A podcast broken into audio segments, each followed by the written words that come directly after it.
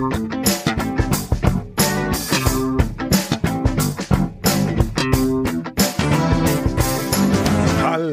willkommen bei der Medienwoche, dem wöchentlichen Medienpodcast von Media und der Welt. Mein Name ist Stefan Winterbauer. Ich arbeite bei Media und am anderen Ende der sogenannten Leitung ist mein lieber Kollege Christian Mayer von ja. der Welt. Hallo. Hallo. Wir hatten eine kleine Pause. Äh, ich war hauptsächlich schuld, glaube ich, weil ich irgendwie nicht da war. Und äh, dann mussten wir uns erstmal sammeln, weil ja. es war ja einiges los in Medienhausen, wie das so schön heißt. Der eine oder die andere mögen es mitbekommen haben.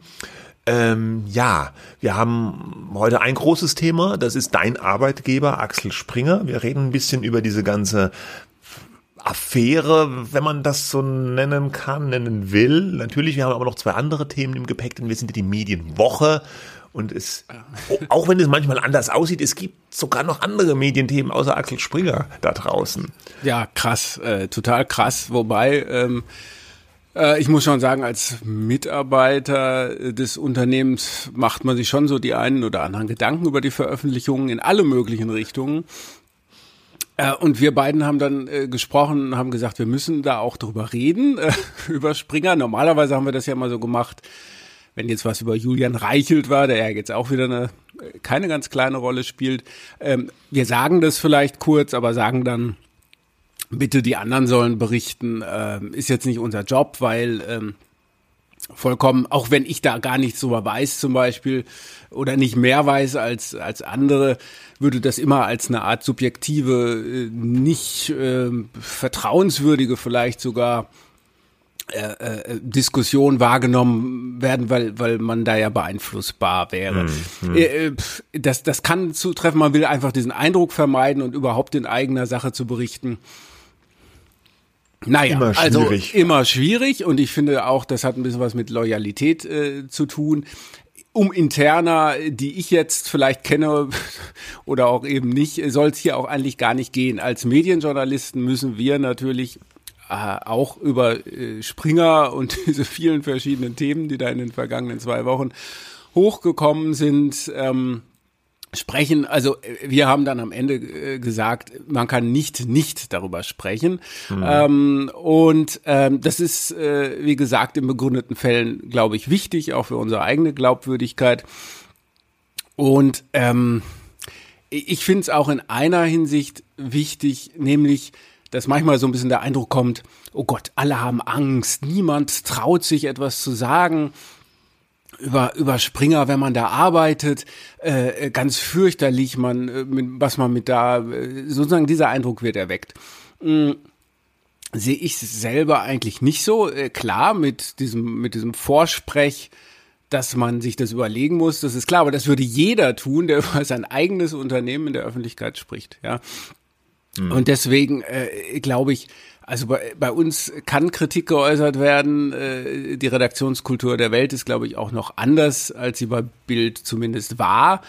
Wie sie jetzt ist, kann ich gar nicht sagen. Ähm, und äh, ich glaube, es ist auch wichtig, das anzusprechen, weil es ja auch um die Reputation nicht nur des Unternehmens geht, sondern auch um die eigene Reputation. Ne? Also äh, äh, durch diese Berichterstattung, egal was man davon hält, ist, ja, ist man erstmal selber äh, vor allem auch als Mitarbeiter äh, davon betroffen, ja, weil man ja auch gerne, und wir sprechen ja noch über die Berichterstattung, da in einen Sack gesteckt wird, und das heißt, äh, sozusagen, die denken alle gleich und das ist so eine sektenähnliche Veranstaltung und so. Und solcher Quatsch ist ja teilweise zu lesen. Genauso ist zu lesen, äh, mal wieder über Twitter, ähm, ja, jeder, der für Springer arbeitet, ist ein Feind der Demokratie oder ihm ist die Demokratie egal. Ähm, wenn ich so, da bin ich auch über, über Twitter dann wiederum gefragt worden, was ich davon halte. Da kann ich nur zu sagen, das ist einfach, ich finde auch ein bisschen gefährlicher Quatsch, ja, auf vielen Ebenen Unsinn.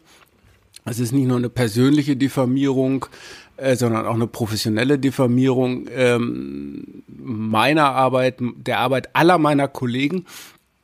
Und ähm, ja, gut, aber mehr muss man jetzt zu solchen Vorwürfen vielleicht gar nicht sagen. Wir sollten über das sprechen, sozusagen was auf dem Tisch liegt, über das man seriös sprechen kann. Mm.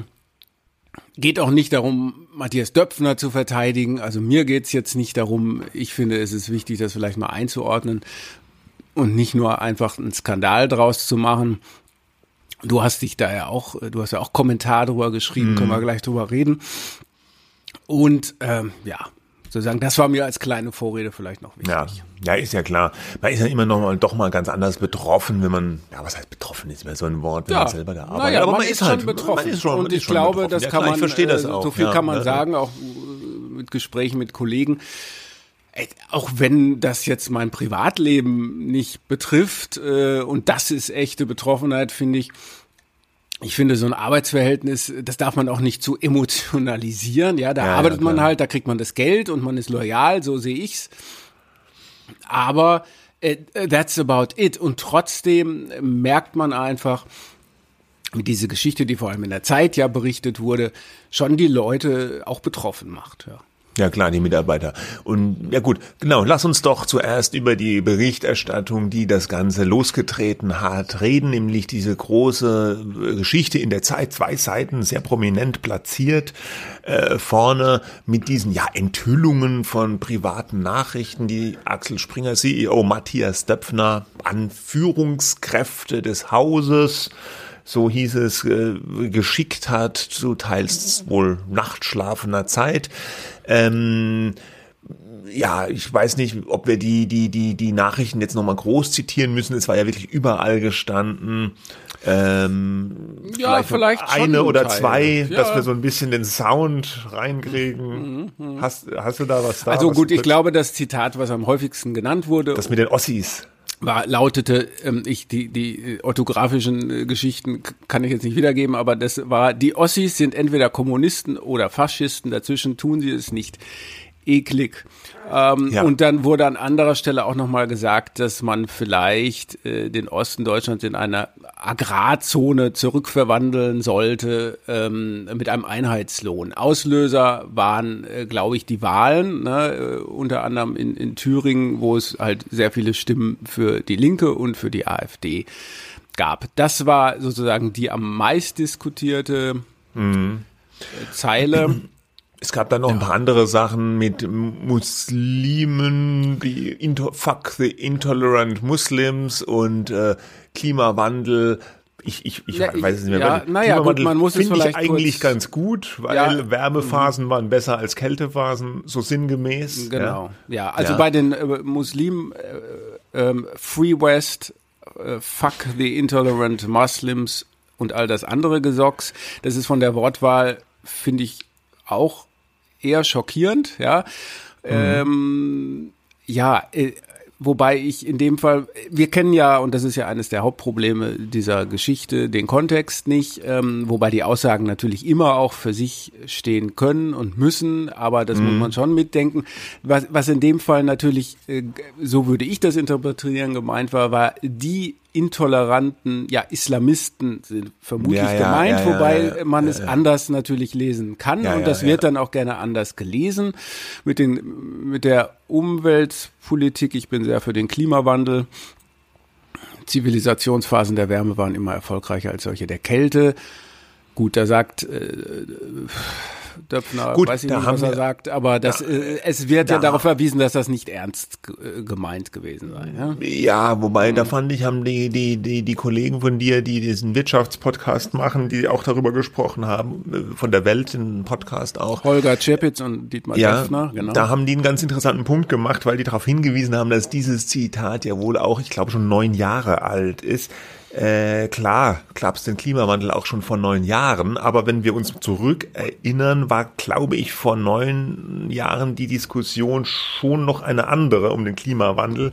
Also es hatte noch nicht diese, diese, diese, diese akute äh, äh, Aura wie jetzt, also dass man unbedingt jetzt was machen muss und jetzt ist der Klimawandel ganz schlimm und so und äh, ich meine, es leugnet ja niemand, ich glaube, niemand, ich glaube auch nicht Döpfner, leugnet den Klimawandel. Wenn man den jetzt fragen würde, würde der jetzt wahrscheinlich auch von sich weisen und äh, irgendwie was sagen, äh, dass das so nicht gemeint war. Natürlich nicht, denn anders. auch. Äh, Aber äh, ich will Stefan, jetzt, jetzt ja, komme ich schon wieder ganz, in eine ja, ja, nee, ganz kurz, nur das ganz, nee, ja, nee, du, ja, du sollst ja, ja. sowieso, du musst ja sowieso, wenn überhaupt jemand relativiert, was ich überhaupt nicht tun will, aber was dann vielleicht so interpretiert würde, dann bin ja ich das und du ja, musst ja, drauf, das ist ja du musst draufhauen. Du bist du, aber das doch Ja, dort. nee, aber äh, nur ganz kurz, ja. Äh, hier Welt ist jetzt zum Beispiel ein, ein klimaneutrales äh, äh, Publika eine klimaneutrale Publikation und irgendwie soll das ganze Haus so werden.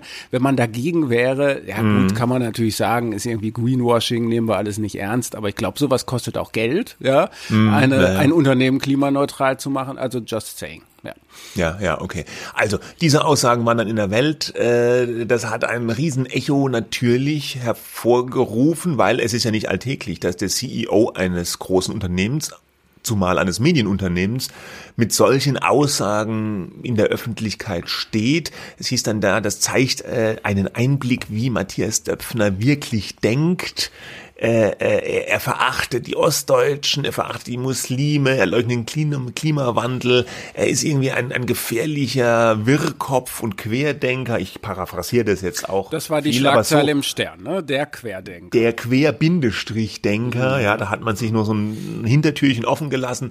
Aber das war ja so das, das Medienecho jetzt, dass praktisch Axel Springer wird mehr oder weniger von einem Irren geführt. Äh, ja, was soll man dazu sagen? Also ich sag mal vielleicht, weil du meinen Kommentar auch angesprochen hast, ich habe ja geschrieben, in einem an, in jedem anderen Unternehmen müsste Matthias Döpfner jetzt zurücktreten. Da will ich noch mal ganz kurz vielleicht sagen, warum das meine Meinung war und eigentlich auch noch ist.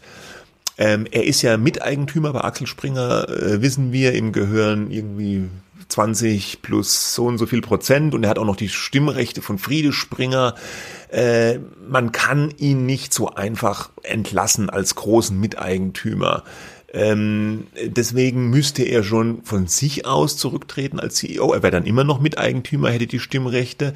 Warum finde ich, dass er zurücktreten müsste? Weil ich finde tatsächlich mit diesen Äußerungen, die in der Öffentlichkeit sind, entsteht dem Unternehmen ein großer Image-Schaden. Egal wie man das jetzt bewertet, Kontext hin oder her. Äh, Das Medienecho ist größtenteils verheerend, Image-Schaden ist da, die Mitarbeiter müssen sich rechtfertigen.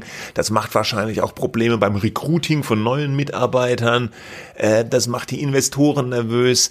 Ähm, Ich finde, um Schaden vom Unternehmen abzuwenden, wäre es in so einer Situation angebracht, wenn der CEO sagt, ja, okay, ich entschuldige mich für diese Aussagen, hat er ja auch gemacht in der Bildzeitung, äh, hat er eine Entschuldigung formuliert, relativ knapp, aber er hat er gemacht, aber ähm, ähm, ja, er hat es ja auch äh, äh, erklärt, dass es, das Handy manchmal ein Blitzableiter für ihn ist, dass es sehr emotional ist, was er dann raushaut und dass er nie gedacht hat, dass das öffentlich wird, ist aber nun mal öffentlich geworden.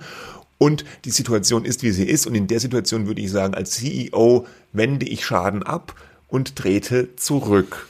Aber ich habe auch gleich gesagt, ich glaube nicht, dass das passieren wird. Ist ja auch bisher nicht passiert.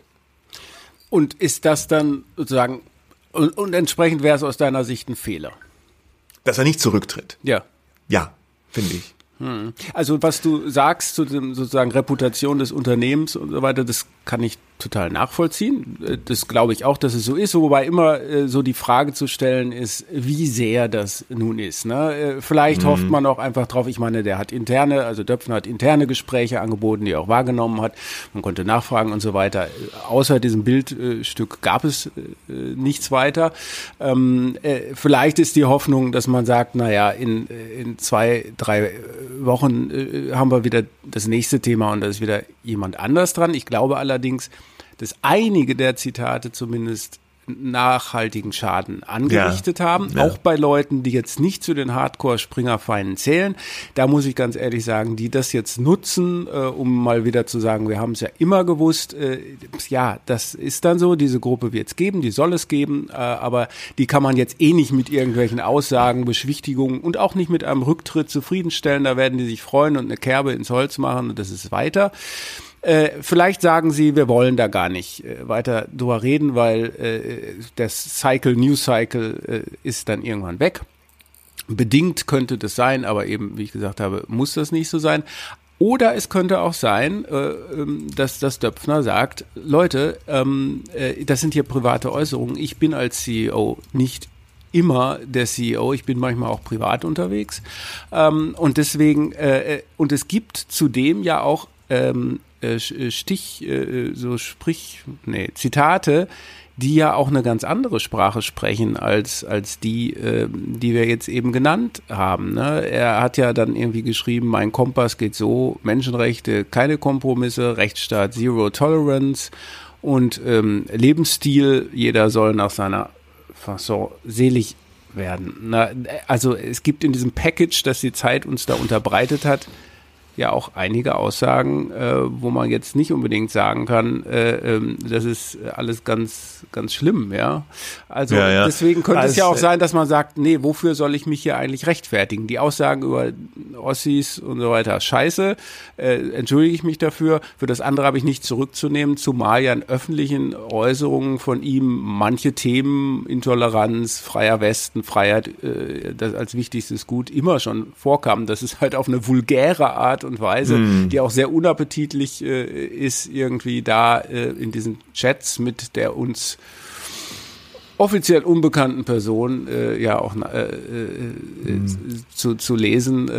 Und das ist halt sozusagen eine private Kommunikation, die einfach leider öffentlich geworden ist, wo er sich aber selber natürlich in die Verantwortung nehmen muss, dass er sowas überhaupt geschrieben hat. Ja, ja. Aber das ist ja, es ist, war eine private, es war teil, teilweise wahrscheinlich eine private Kommunikation. Es waren ja auch offenbar auch Nachrichten an Führungskräfte oder zumindest an eine Führungskraft.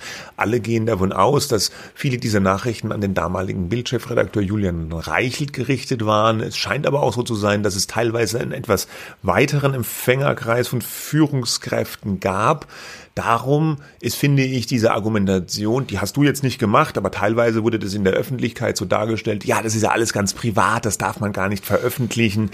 Das finde ich greift hier nicht, weil es ging ja auch durchaus um Dinge im beruflichen Kontext und ähm, auch wenn eine, eine Führungskraft, ein CEO sich dergestalt äußert und ein Medium diese Äußerungen bekommt, äh, die finde ich, ist das von öffentlichem Interesse. Ich glaube auch, dass die Bild oder wahrscheinlich auch ihr bei der Welt, wenn ihr jetzt ähnliche SMS jetzt vom, ja. was weiß ich, ja, Mercedes-Chef bekommen hättet, wäre das auch sicherlich veröffentlicht ja, da, worden. Also das ist, um das gleich abzuräumen, also meine Haltung zumindest dazu, äh, da kann man sich natürlich drüber unterhalten und ich finde das auch ein total wichtiges, auch medienjuristisches, ethisches Thema, ähm, aber das ist jetzt nun mal halt da. Äh, wir hätten ähnliche Chats vielleicht auch öffentlich gemacht, wahrscheinlich.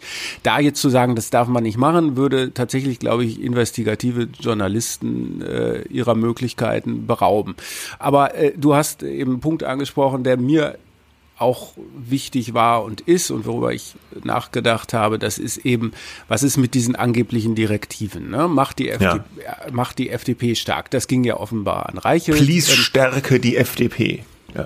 Please stärke die FDP. Das äh, äh, Springer, äh, Döpfner, ich weiß es gar nicht, aber das, das ist sozusagen eine F grundsätzlich positive Haltung der FDP gegenüber gibt äh, in Kommentaren.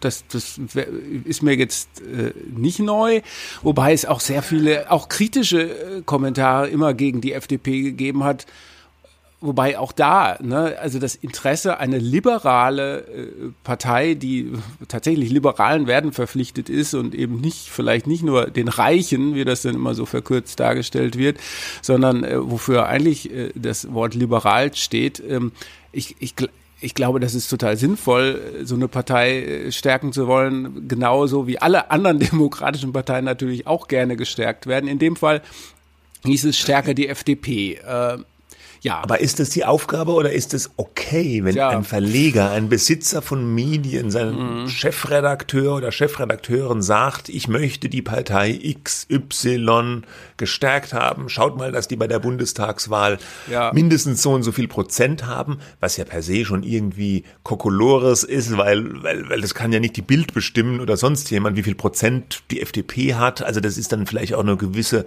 Überschätzung der Medienmacht, dass ein Medium tatsächlich die Leute derartig mobilisieren kann, ja, ja. Äh, dass eine Partei so und so viel Prozent hat. Nein, ich. Äh, aber äh, die, die, die Frage ist ja, ist das okay? Nee, also nee, also dass ein Verleger sowas sagt? Ich finde, er kann es sagen. Äh, die Frage ist, ob, ob und wie das dann umgesetzt wird. Ne? Und da kann hm. ich jetzt keine direkte äh, Herleitung erkennen. Äh, vielleicht gibt es die ja. Ich finde es sozusagen, wenn es diese Anweisung gibt, äh, lieber äh, Verleger, äh, CEO, welche Partei soll man denn mal stark machen? Ja, nehmt mal die. Nee, so geht das nicht. So sollte hm. es nicht gehen. Das, das wäre auch nicht also mein, mein Verständnis endet immer da, wo man sagt, ah, da gibt's eine Agenda, ja. Da werden dann alle, die sagen, ja, bei Springer gibt's doch ständig eine Agenda. Ähm, es, also nein, äh, das ist nicht okay, wenn du das sagst. Äh, die Frage ist jetzt halt, ist das eine direkte Anweisung oder eine Bitte? Äh, der, der Verleger nimmt halt für sich in Anspruch, ein politischer Mensch zu sein. Das ist er ja auch. Der diskutiert ständig, streitet auch rum, ja.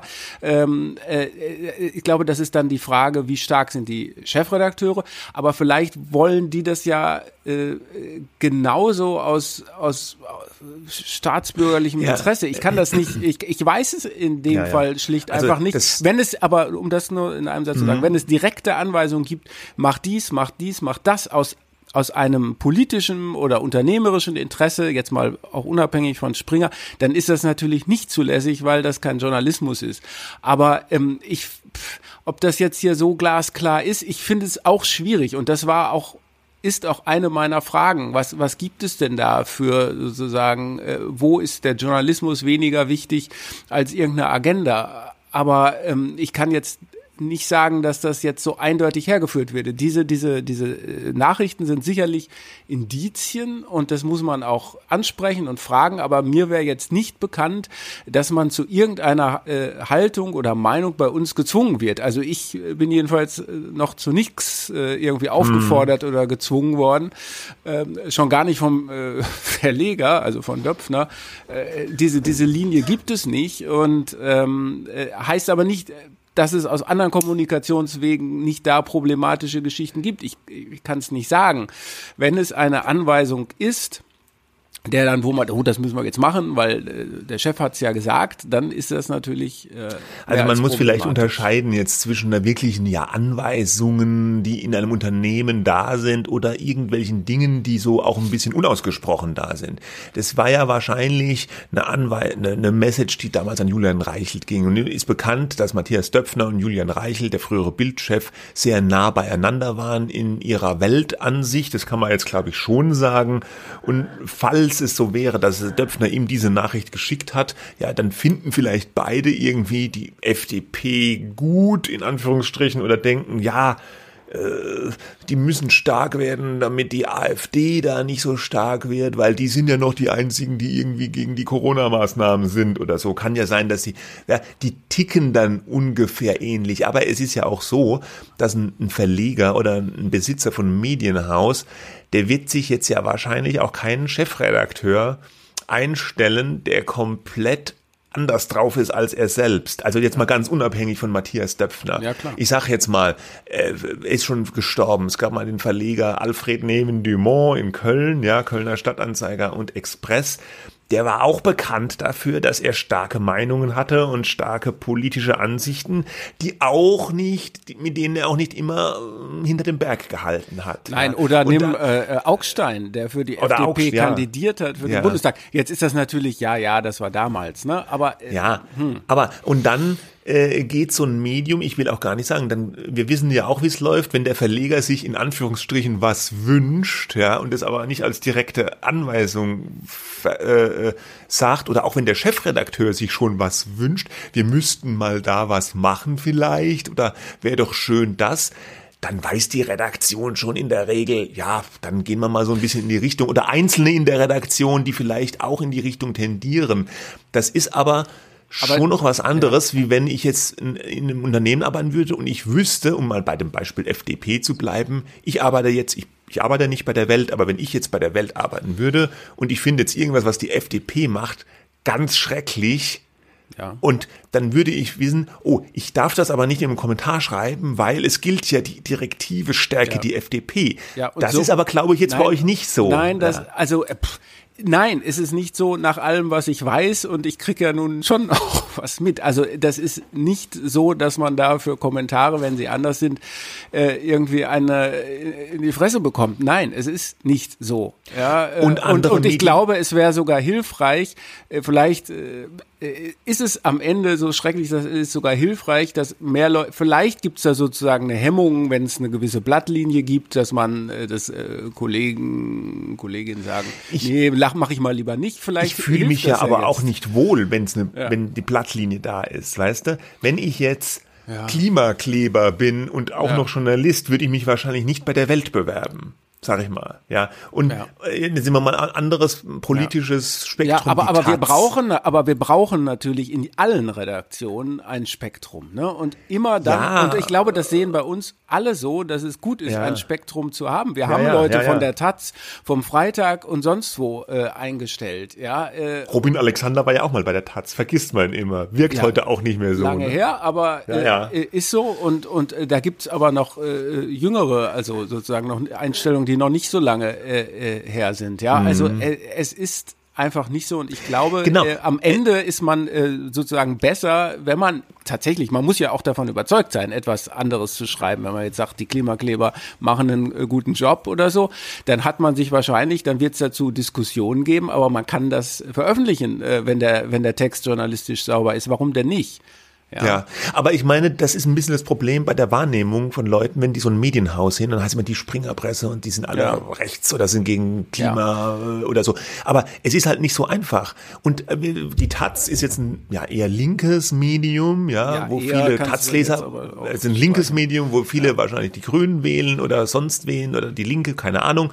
Ähm, und da weiß ich ja auch, wenn ich die Taz habe, okay, das ist ein Spektrum, was links ist ja. oder eher links. Und bei der Welt, okay, da habe ich vielleicht ein Spektrum, was näher an der FDP ist oder am, am bürgerlichen Milieu. Ja. Bei der FAZ genauso. Aber, da habe ja. ich vielleicht ein eher konservatives äh, Spektrum. Trotzdem gibt es innerhalb dieser Redaktion eine gewisse Bandbreite, auch wenn das Medium an sich irgendwo schon zu verorten ist, gibt es wahrscheinlich auch Leute es bei der Taz, die mal einen Kommentar gegen die Klimakleber schreiben. I, Oder es gibt Leute bei der Welt, die know, irgendwie mal ja. was ja. gegen die FDP schreiben. Weißt du? Also mhm. es ist ja nicht so, dass so eine Redaktion ein ganz homogenes, monolithisches Gebilde ist. Ich glaube grundsätzlich. Äh, grundsätzlich fühlen sich natürlich auch Journalisten ähm, wohler, wenn sie mit der Mehrheitsmeinung schwimmen können. Und die Mehrheitsmeinung kann natürlich äh, nicht nur auf die Gesellschaft bezogen sein, sondern auch bezogen sein auf die Redaktion. Vielleicht kriegt man da mehr Anerkennung und mehr Beifall. Das stimmt alles und ich glaube deswegen, also, ich glaube aber, dass man solchen, wenn es solche Trends gibt, und die gibt es, glaube ich, bei jeder Zeitung zu bestimmten Zeiten, äh, muss man dagegen wirken. Da muss man sich aber auch trauen und vielleicht ein Standing haben oder eben den Mut, das zu tun. Und das könnte man noch viel öfter machen und ich fasse mich da auch manchmal gern an die eigene Nase. Aber weil du eben äh, äh, ähm, weil du eben gesagt hast mit dem Spektrum. Was mich zum Beispiel an dem Text äh, der Zeit, äh, die haben das alles zitiert und sagen, sie hätten alles Private nicht zitiert, wo es vielleicht um persönliche äh, Befindlichkeiten oder so ging. Ähm, äh, da steht zum Beispiel, ähm, äh, äh, Springer ist, wie rechts Springer eigentlich steht. Ne? Äh, mhm. Das, äh, ich meine, nun haben Sie das selber zitiert in der Zeit, ähm, aber dass da zum Beispiel auch Döpfner den Begriff AfD-Wichser benutzt hat, äh, das wird relativ wenig äh, aufgenommen. Ne? Also wenn mhm. denn nun die These, ich, ich glaube, es geht in dem Fall wirklich um diese Abgrenzung gegen radikale Positionen, ähm, die ähm, am, am Ende des Demokratiespektrums stehen. Und das gilt halt äh, für die Linke wie für die Rechte. Und, ja, äh, und, da wird dann auch gern mal ein bisschen was unterschlagen. Aber es stand natürlich auch im Zeittext, deswegen konnte es auch jeder nachlesen und es wurde nicht sozusagen äh, nicht äh, ähm, unterdrückt oder so. Ich habe ja diese ja, ja, Zitate ja, selber auch gar nicht. Ja, mhm. ja, gut, klar, man pickt, jede, alle picken sich dann immer das raus, was sie lesen möchten gerne. Und man muss halt unterm Strich immer wieder sagen, es war halt extrem also gut ist das nicht, diese Arten der Formulierung. Das hast du jetzt auch gesagt, haben wir alle gesagt, es ist halt ein mindestens schräges Bild, wirft auf ihn kein gutes Licht und äh, man wundert sich auch, dass jemand so in dieser Form digital kommuniziert. Ja, gut, er hat es erklärt, es war eine Vertrautheit da und emotional, ja, ja.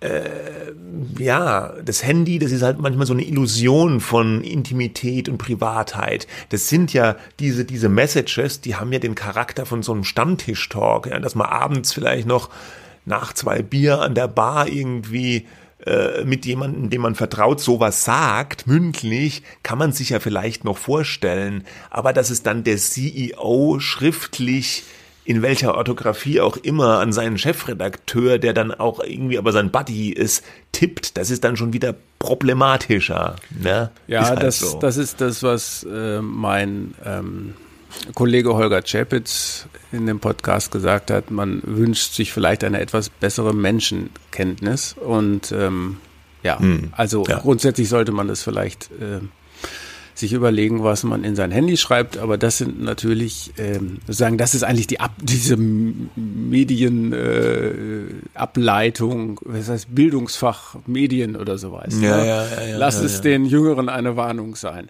So. Ähm, ja, jetzt kommen wir zum ganzen äh, Komplex Julian Reichelt, der auch nochmal jetzt äh, aufkam in der Verbindung. Also Reichelt spielte jetzt in dem Zeittext fast keine äh, offizielle Rolle. Äh, sein wenn, Geist war auch. Wenn, auch wenn einige äh, der ja, Nachrichten ja. äh, natürlich anscheinend an ihn gingen. Ja. Ähm, aber zum Schluss des Artikels war dann nochmal zu lesen, ähm, ja, mit diesem ganzen Compliance-Verfahren gegen ihn, also Machtmissbrauch gegen verschiedene Frauen während seiner Zeit als Bildchefredakteur, Affären, Beziehungen ähm, die geheim bleiben sollten und wo es eben dieses Machtgefälle gab. Äh, da stellen sich die Sachen vielleicht ein bisschen anders dar, so war bei der Zeit zu lesen. Ähm, und dann wurde Reichels Anwalt Irle auch noch zitiert. Also, er, aber so richtig kam er da nicht vor. Ja. Aber viele denken natürlich, dass Julian Reichelt die eine der Quellen der Zeit war, kommt in der Zeit nicht raus, ja. Aber ja gut, ist ja, man kann das vielleicht vermuten, man kann es vermuten, ja. Wissen tut man es nicht. Vielleicht haben sie auch mehrere Quellen gehabt. Das kommt einfach in einem Zeitartikel äh, nicht nicht raus, wahrscheinlich auch aus Quellenschutzgründen. Ja. Es waren dann andere Medien, also Medieninsider äh, und Stern, die Auszüge aus Chatverläufen zwischen Reichelt und einer der Frauen, die da in diesem Compliance-Verfahren gegen ihn ausgesagt haben, veröffentlicht äh, haben. Ne?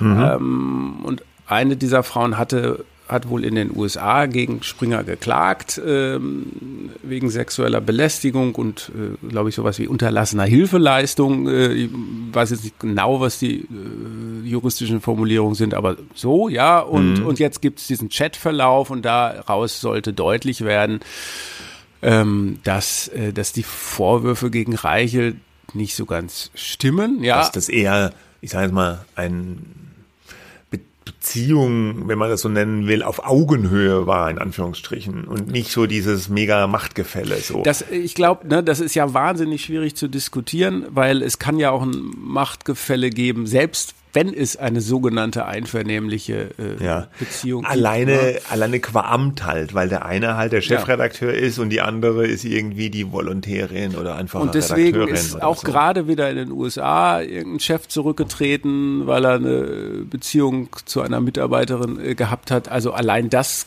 ist vor allem nach amerikanischen Standards und Springer versteht sich ja zumindest teilweise als amerikanisches Unternehmen äh, schon mal gar nicht hinnehmbar. Man fragt sich auch ehrlich gesagt immer, why? Ja, aber gut, das ist was anderes. Ähm, aber jetzt kommen plötzlich. Wie why? Ja, wa warum machen die das? Äh, ich meine, Wer? ja, die Frauen. warum? Nee, nee, die Männer, die, die, Männer. Äh, die Chefs, die dann Beziehungen mit ihren Mitarbeiterinnen eingehen. Ich verstehe es ja, gut, nicht. Wenn, halt, wenn die halt so lange arbeiten und dann haben die vielleicht keine Zeit mehr ja. in der Bar. Ich weiß also ich nicht. will gar nicht moralisch über die richten, das muss jeder mit sich selber ausmachen. Aber, aber Beziehungen am Arbeitsplatz gibt's ja schon. ja, natürlich. Ohne. Und ich glaube, die meisten Ich habe meine Frau auch am Arbeitsplatz kennengelernt. Hallo. Ja, hallo, gab's da ein Machtgefälle? Ich weiß, nee, wenn dann umgekehrt.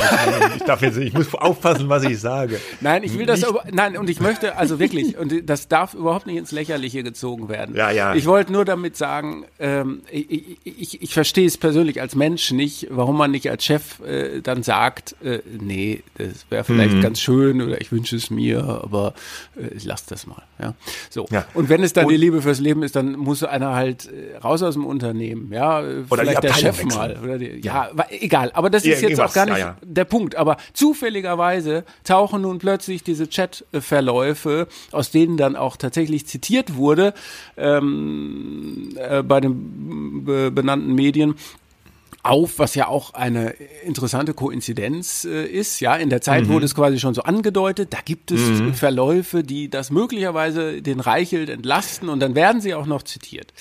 Also man kann vermuten, dass die Zeit wahrscheinlich auch Zugriff auf diese Chatverläufe hatte, sie aber wohl nicht veröffentlicht hat, weil denen war das entweder dann zu privat oder das hat nicht in die Döpfner-Geschichte gepasst. Andere haben es dann aber gemacht.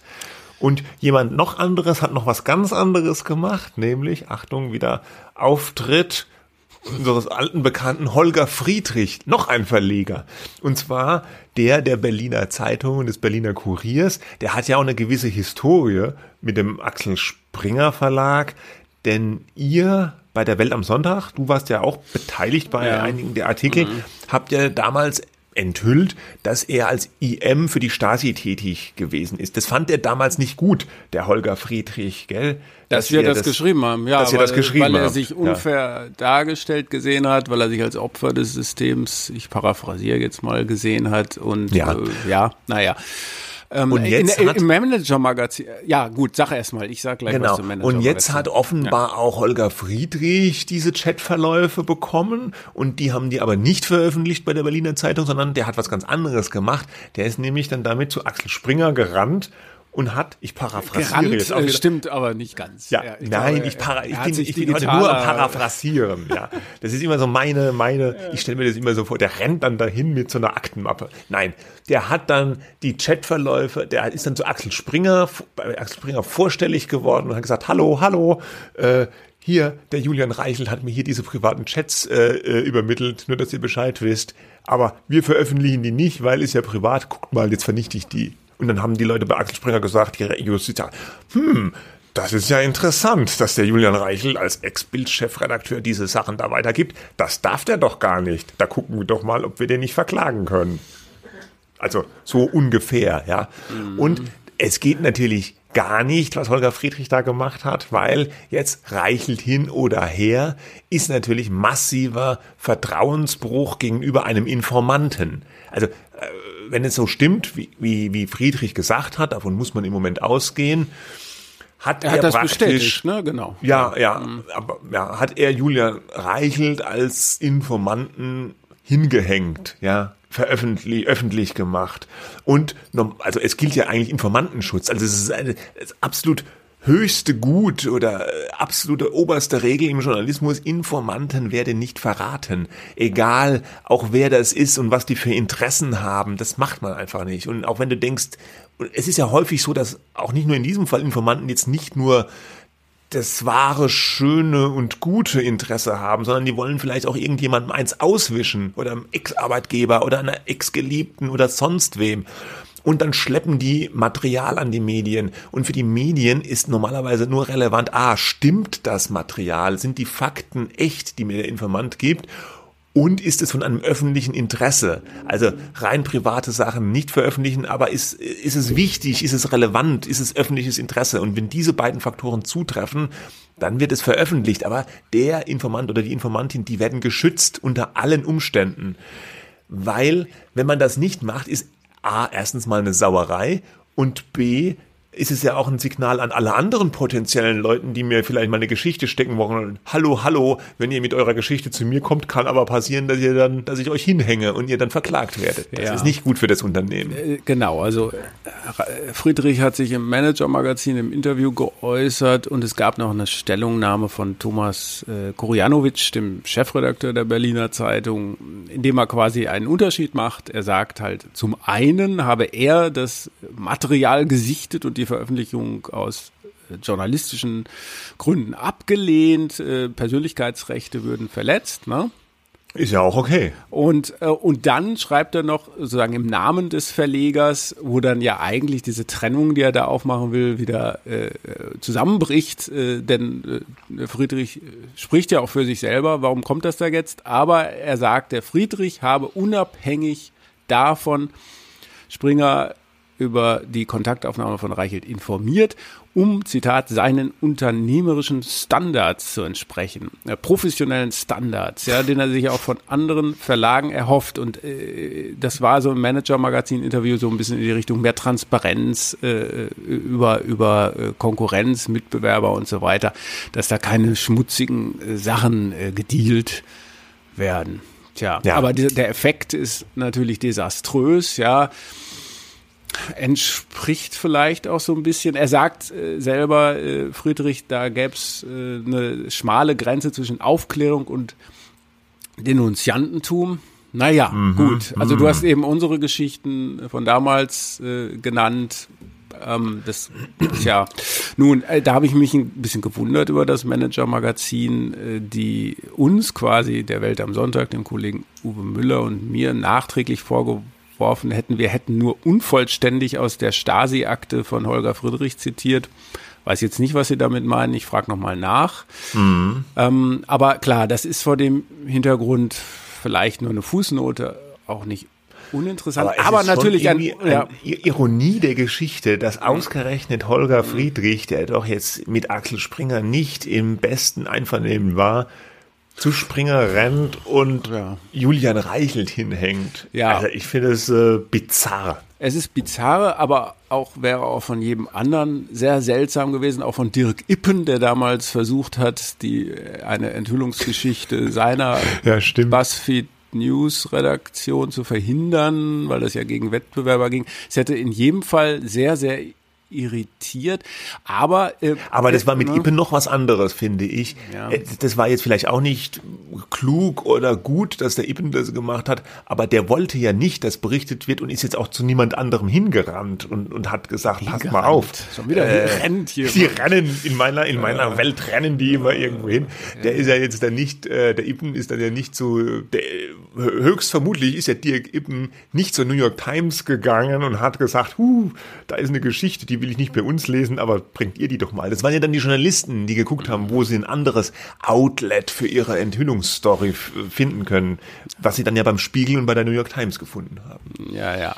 Aber überhaupt, dass diese, dass diese Informationen jetzt möglicherweise, vermutlich äh, dazu geführt hat, dass da jetzt dann eine Klage gegen, ja, dass ja. da jetzt eine Klage eingereicht wird gegen den Reichelt, weil er dann gegen und Strafanzeige und Strafanzeige. Es, also es wird irgendwie unübersichtlich. Äh, man kann jetzt nicht sagen, dass es nicht spannend wäre, aber sozusagen die Welt von äh, Gut und Böse ist irgendwie sehr durcheinander geraten und ähm, ja. Ja.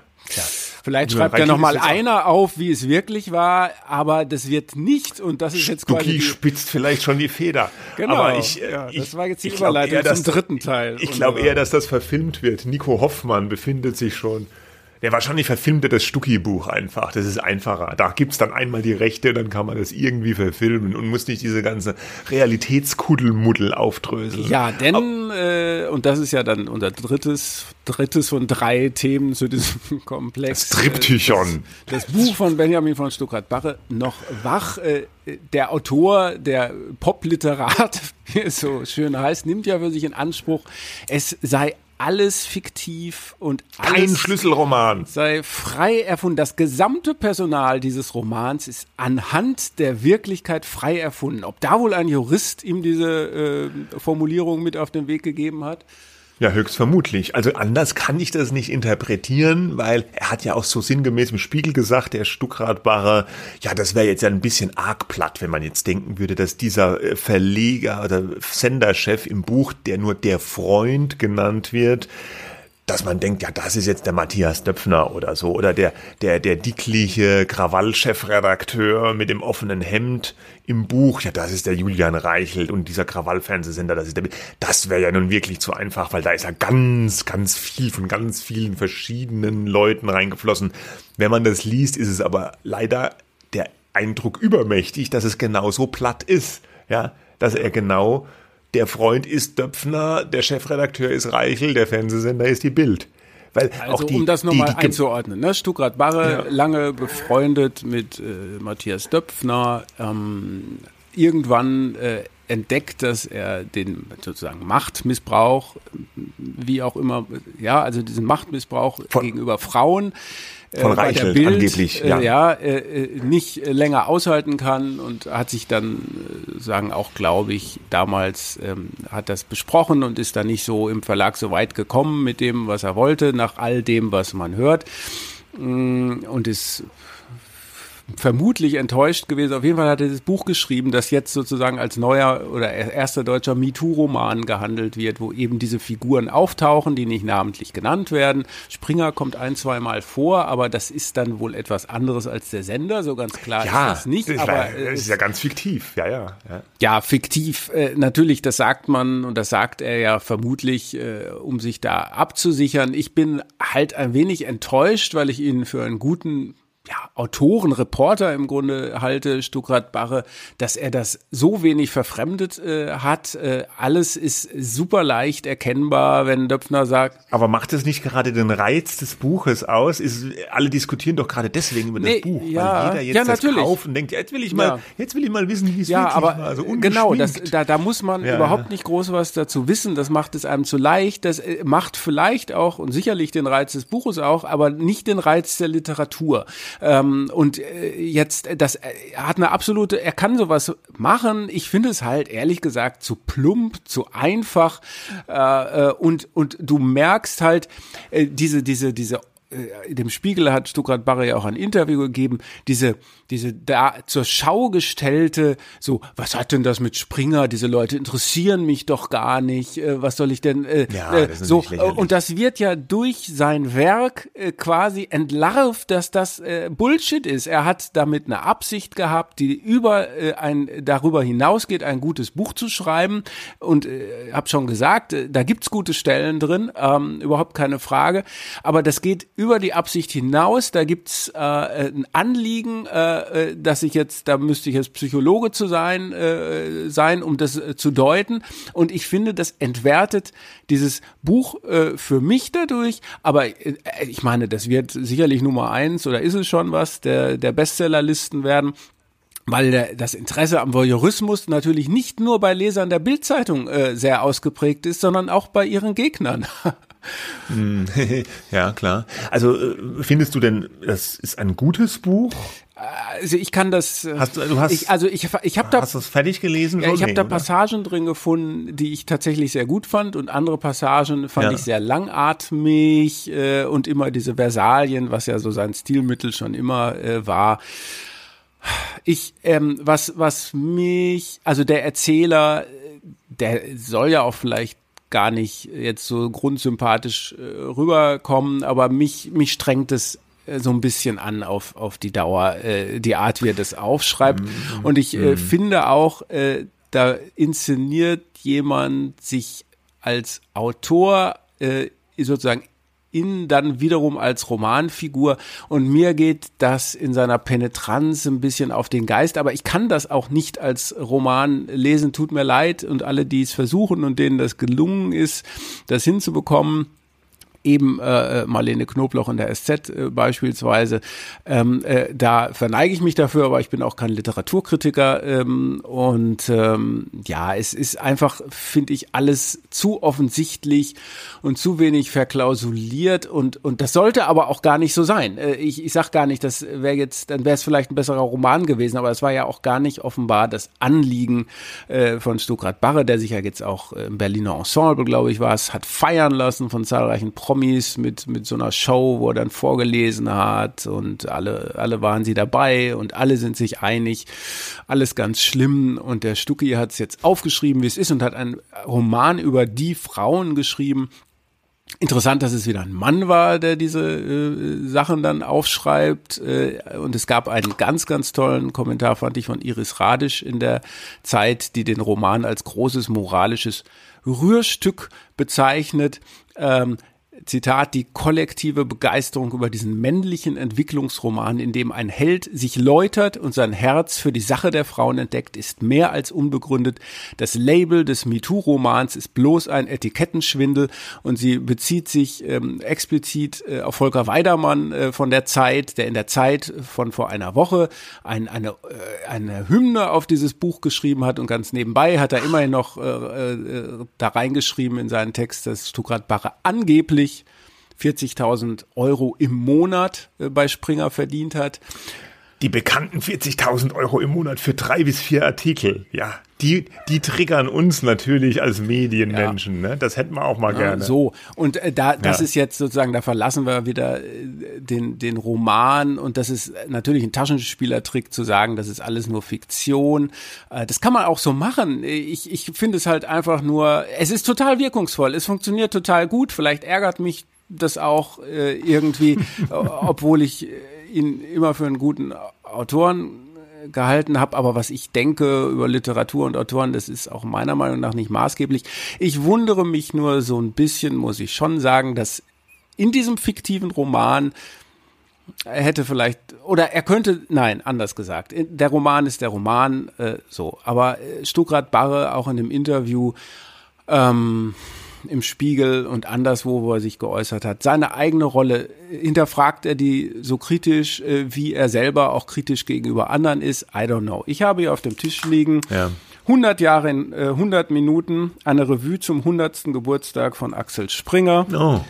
Ähm, ein, ein, ein interessantes Musical, eine Revue zum eben zum Geburtstag von Axel Springer damals äh, äh, geschrieben äh, und zur Aufführung gebracht mit vielen sehr kompetenten Schauspielern, äh, Regisseuren und so weiter, aber geschrieben von Peter Huth, meinem Kollegen heute noch bei der Welt äh, in verschiedenen Positionen bei Springer und Benjamin von Stuckrad-Barre.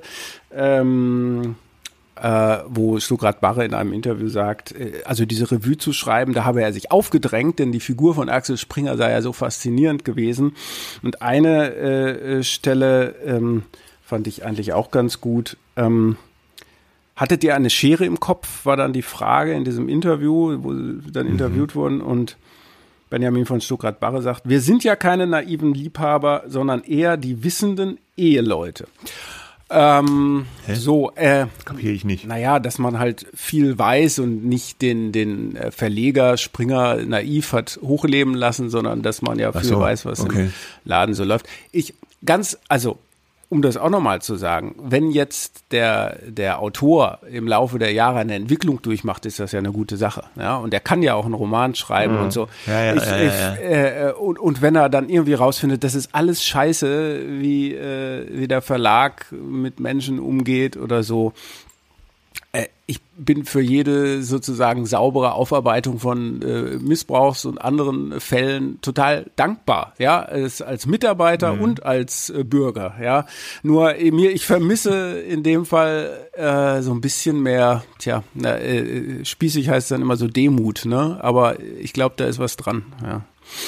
Ja, gut, dieses Fiktiv ist dann natürlich auch immer so ein bequemer Ausweg, wenn man sagt, ja, aber seine eigene Rolle, er hat ja damals die angeblich 40.000 auch genommen und diese Revue da, dieses Musical geschrieben, dann kann, kann er immer natürlich sagen, ja, Moment, ja. das bin ja aber auch nicht ich in dem ja. Buch, das ist ja der Erzähler, der ist ja fiktiv, wobei im Buch ja auch der Erzähler irgendwie so einen Werbefilm da macht äh, äh, für den Sender dann, den, der ja als Springer gelesen wird. Meine Güte, das ist alles total ineinander verschränkt und naja. ganz schön verkorkst. Mhm. Also ich finde das Buch, ich muss sagen, ich finde es recht amüsant zu lesen. Ähm, bin jetzt auch noch nicht durch. Ich habe ein gutes Drittel, habe ich gelesen wie gesagt, ich finde die, die, die, die Realitätsbezüge ultra auffällig und nicht zu ignorieren. Ich glaube auch, dass das eher juristische Gründe hat, dass da so die fiktive Schiene ganz stark betont wird. Was ich ganz gut finde, sind so, so mehr auch tatsächlich so Beschreibungen, die man auch allgemein lesen kann, wie zum Beispiel seine Beschreibungen von so New Work-Atmosphären Ja, ja. oder Gebilden. Oder zum Beispiel das erste Kapitel äh, fand ich schon sehr, sehr gut, wo so der Eindruck einer Frau, wie sie so ein Botschafter vorgestellt wird und wie sie sich dann so eine in, in so eine Beziehung äh, oder äh, zu so einem Chef hineinredet und das vor sich selbst rechtfertigt. Das fand ich sehr gut geschrieben und das Ja. hat tatsächlich, glaube ich, auch über Reichel, Springer hinaus eine Gültigkeit. Solche Dinge gibt's wahrscheinlich überall, wo Machtgefälle da sind, wo Männer noch in ihren Positionen hocken und Frauen ausnutzen und so. Aber das kann man, wie du schon sagst, halt kaum oder gar nicht trennen von diesem ganzen Axel Springer Kuddelmuddel. Es ist einfach eine es war wohl eine Freundschaft zwischen Döpfner und Benjamin von Stuckrad-Barre, die ist wohl zerbrochen, wie das aussieht.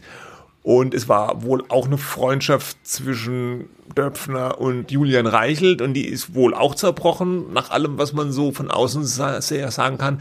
Und so, sowas ist immer mit Emotionen begleitet und die handelnden Personen sind halt nun mal hier nicht äh, Heinz Müller und äh, Erwin Kasubke, sondern der CEO von Axel Springer, der ehemalige Bildchef und der Popliterat. Und entsprechend wird es halt überall nun auch in ganz Medienhausen breit getreten. Ja. Gut. Ja, also äh, und und klar, ne, also wie gesagt, dass der auch mal viel Geld dafür verdient hat, ähm, alles geschenkt. Äh, auch dann hat man natürlich ein Recht auf Enthüllungsromane. Ja. Bitte, ne? Also äh, das soll hier überhaupt keine Ja. sagen, so darf man nicht und soll man nicht und moralisch verwerflich überhaupt nicht. Was moralisch verwerflich ist, äh, das steht auf einem ganz anderen Blatt. Ich finde es nur so ein bisschen fishy, ähm, ebenso wie ich insgesamt diese ganze Abfolge und da kommen wir jetzt, glaube ich, zum Schluss äh, dieser kleinen Trilogie Ja. äh, schon bemerkenswert finde. Also die Reichelt-Geschichte. das, äh, das, ja. das Buch, die Chatleaks, die Zeitgeschichte, alles mehr oder weniger gleichzeitig. Äh, schon erstaunlich. Dann kommt dazu noch Und ein dann Podcast, der, Der Podcast, Club. der von der Böhmermann Produktionsfirma gemacht wurde, der ja auch irgendwie erklärter Springer-Gegner ist. Der läuft jetzt auf Spotify, Boys Club, ja, also es ist schon, ja, Axel Springer bewegt schon die Medien und die Öffentlichkeit im Moment, kann man nicht anders sagen. Langweilig ist es nicht bei uns. Der Kollege Jan Fleischhauer hat im Fokus geschrieben, es geht, es, um was geht es? Es geht darum, das eins Zitat, das einzige Medienhaus in Deutschland, das verlässlich gegen Rot-Grün antritt, in die Knie zu zwingen.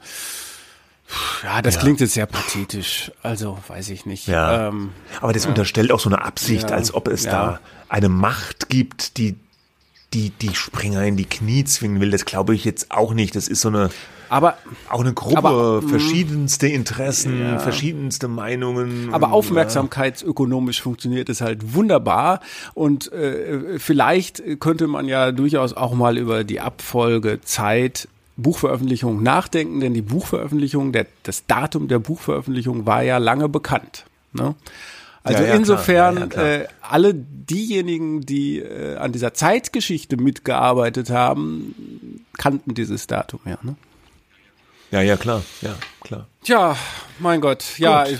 Keine Ahnung, ob das jetzt hier irgendwem weitergeholfen hat. Ähm, ich ich habe auch äh, irgendwann mal gesagt, da, äh, Kollegen, ich bin eigentlich, ich weiß gar nicht mehr, was ich noch groß dazu sagen äh, soll. Gut, ja. dafür haben wir jetzt ganz schön viel dazu Ich weiß, gesagt. man kann dann doch ganz gut Ja. drüber reden als als Mensch, Mitarbeiter, Medienjournalist äh, sowieso. Ja. Äh, Finde ich es jetzt schade, dass man nicht Es gab schon uninteressantere es gab Themen. uninteressantere Themen. Es gibt auch tatsächlich gar nicht so viel andere Themen. Eines der, ähm, wenn wir hier jetzt gleich, also wenn wir einmal noch kurz fünf Minuten über andere Themen sprechen wollen, was hat dich Mhm. so interessiert? Meine, äh, mein Highlight äh, der vergangenen zwei Wochen war, ähm, dass die Chefredakteurin der Zeitschrift Die Aktuelle, Anne Hoffmann, ähm, erscheint bei Funke einem großen deutschen Regionalverlag, der auch Springer mal einige Zeitungen abgekauft hat, ähm, dass die entlassen wurde, weil eine Titelgeschichte der Zeitung Die Aktuelle ein Interview mit Michael Schumacher versprochen hat, einen, ein Sensationsinterview und äh, stellte sich heraus, turns out, ähm, äh, ein, ein mit künstlicher Intelligenz verfasstes Interview mit Michael ja, Schumacher. Also die, die, die Redakteure haben offenbar dann ChatGPT oder irgendeine andere KI mit Informationen über Michael Schumacher gefüttert und haben dann eine Art fiktives, da haben wir es wieder, Interview mit Michael Schumacher geführt. Also die Chatbot hat so getan, als wäre er Michael Schumacher. Und dann haben die das auf der Titelseite als Sensationsinterview verkauft. Michael Schumacher, er ist ja bekannterweise seit seinem äh, schlimmen Skiunfall vor zig Jahren äh, nicht mehr öffentlich in Erscheinung getreten. Man weiß nichts über seinen Gesundheitszustand. Mutmaßlich ist er nicht in der Lage, Interviews zu geben. Die Familie hält das alles sehr privat. Aber gerade die Yellow Press erfindet immer wieder Geschichten über ihn, weil es halt offenbar verkauft. Und das war jetzt so die neueste Sache, die sich die aktuelle ausgedacht hat, ist natürlich, ja, schändlich, geschmacklos, alles niederträchtig kann man sagen. ein schönes Wort. Niederträchtig, äh, dumm auch ein bisschen, finde ich. Äh, aber äh, ja, die haben das gemacht und da, da steht man davor und da, da, da denke ich mir, why, was, wieso, wie, wie, wie kann man auf so eine Idee kommen? Da muss es eine Redaktionskonferenz geben und irgend, irgendjemand sagt, lass uns doch mal ChatGPT-Interview machen und der tut so, als wäre Michael Schumacher. Gute Idee. Und dann nehmen wir den also, Promi, der wahrscheinlich am besten auf den Titelseiten funktioniert, denn das ist ja nichts Neues. Ja, aber auch, äh, das, aber auch da, wo wir genau wissen, dass wir verklagt werden von Medienanwälten, von der Familie und allen, und das äh, soweit schlimmes Business as usual vielleicht. Interessant jetzt, dass Funke hier dann schnell Konsequenzen gezogen hat und die Frau tatsächlich entlassen hat, Anne Hoffmann, die schon seit vielen, vielen Jahren äh, für die aktuelle äh, die Chefredakteurin war und auch schon sehr, sehr umstritten in der Branche, weil sie eben schon viele solcher hanebüchenen Geschichten verantwortet hat. Und äh, Funke hat sich dann auch bei der Familie von Michael Schumacher entschuldigt und auch, das entspricht alles gar nicht ihren Standards und so weiter und so fort. Tja, es gab dann auch Kritik an Funke und an dieser äh, Maßnahme nach dem Motto, das hätte man schon vorher wissen können, dass das, was zum Beispiel die Aktuelle da macht, nicht immer sauberer und guter Journalismus ist, sondern dass das schon immer von einer gewissen Niedertracht geprägt ja. war.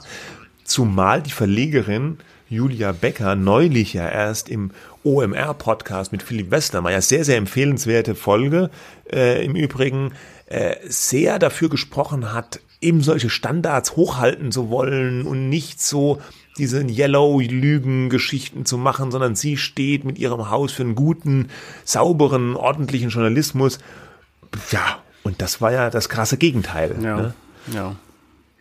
Und jetzt kam doch gerade wieder nochmal eine Geschichte, war das auch ein Funk? Ja, das war. Platt, wo wieder eine Michael Schumacher Geschichte. Ja, war aber in einer äh, anderen äh, Zeitschrift. Gut, so viel, ja, ja, so ja. viel Dreistigkeit äh, gibt selbst im Yellow-Bereich nicht danach einfach dann nochmal irgendwas äh, zu machen. Weiß es nicht. War, war auch wieder so eine Geschichte. Natürlich, das äh, Schema ist ja mal gleich, äh, wird ja auch öfter aufgeschrieben, aufgespießt, sowas. Also mich hat's auch eher überrascht, äh, wie glaube ich alle anderen, dass man gesagt hat, na, das ist ja jetzt mal ein bisschen viel. Aber wahrscheinlich, ja, ja, ja. genau, hat das ja auch mit den Äußerungen von Frau Becker zu tun, die du eben zitiert hast. Ja, war mhm. dir noch was? Äh, ja, mir war noch so als letzter, als Abbinder leider auch wieder keine guten Nachrichten. Äh, Pro 7 Sat 1, über die haben wir auch in der Vergangenheit schon mal des Öfteren gesprochen. Die haben ihre ihre äh, äh, Bilanz äh, vorgelegt, aktuelle Zahlen. Und Umsatz ist eingebrochen, die Werbung ist eingebrochen, sie machen jetzt einen riesen Sparkurs, äh, die Dividende wird gekürzt, die Staatsanwaltschaft München interessiert sich für die Gutscheintochter MyDays, da gibt's Probleme. Ähm, also das läuft alles gar nicht rund, gerade bei dem TV-Konzern aus Unterföhring. Äh, man erwartet auch eine drastische Entlassungswelle, also gemunkelt wird bis zu 1000 Stellen sollen auch da wegfallen. RTL, der andere große Privatsender, Privatsendergruppe, hat ja schon Entlassungen, RTL gemeinsam mit der Publishing-Sparte Krone ein Jahr auch von ungefähr 1000 Stellen angekündigt. Also da ist äh, Druck auf dem Kessel. Und bei Pro7 Sat1 war aber im Hintergrund, haben wir auch schon oft drüber gesprochen, immer noch die Geschichte, dass ja diese italienische Gruppe Media for Europe, äh, die der Familie Berlusconi gehört, der immer nachgesagt wird, sie wollen da vielleicht mal die komplette Kontrolle übernehmen.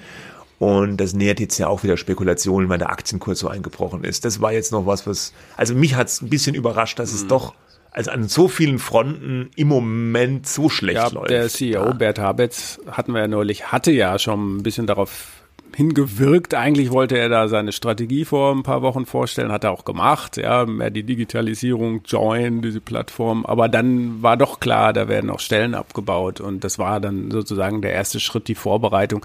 Und dass sie jetzt diese Bilanz veröffentlicht haben, hat, glaube ich, auch damit zu tun, dass sie sonst aus dem MDAX fliegen würden, wenn sie das mhm. nicht äh, veröffentlichen. Ja, keine ähm, einfachen Zeiten für die, aber ähm, ja, auch einiges davon natürlich ähm, hausgemacht. Ja. Gut, machen wir ein Schleifchen drum, war jetzt eine lange Folge, aber es gab auch viel zu besprechen. Wir bemühen uns wieder mal eine gewisse Regelmäßigkeit in den nächsten Wochen, in den nächsten Medienwochen. Äh, bis dahin, gute Nerven, wir lesen das Buch zu Ende. Vielleicht passiert ja noch was Überraschendes am Schluss, ich bin schon so gespannt. Äh, ja, bis dahin, schönes Wochenende, schönen 1. Mai. Ciao. Tschüss.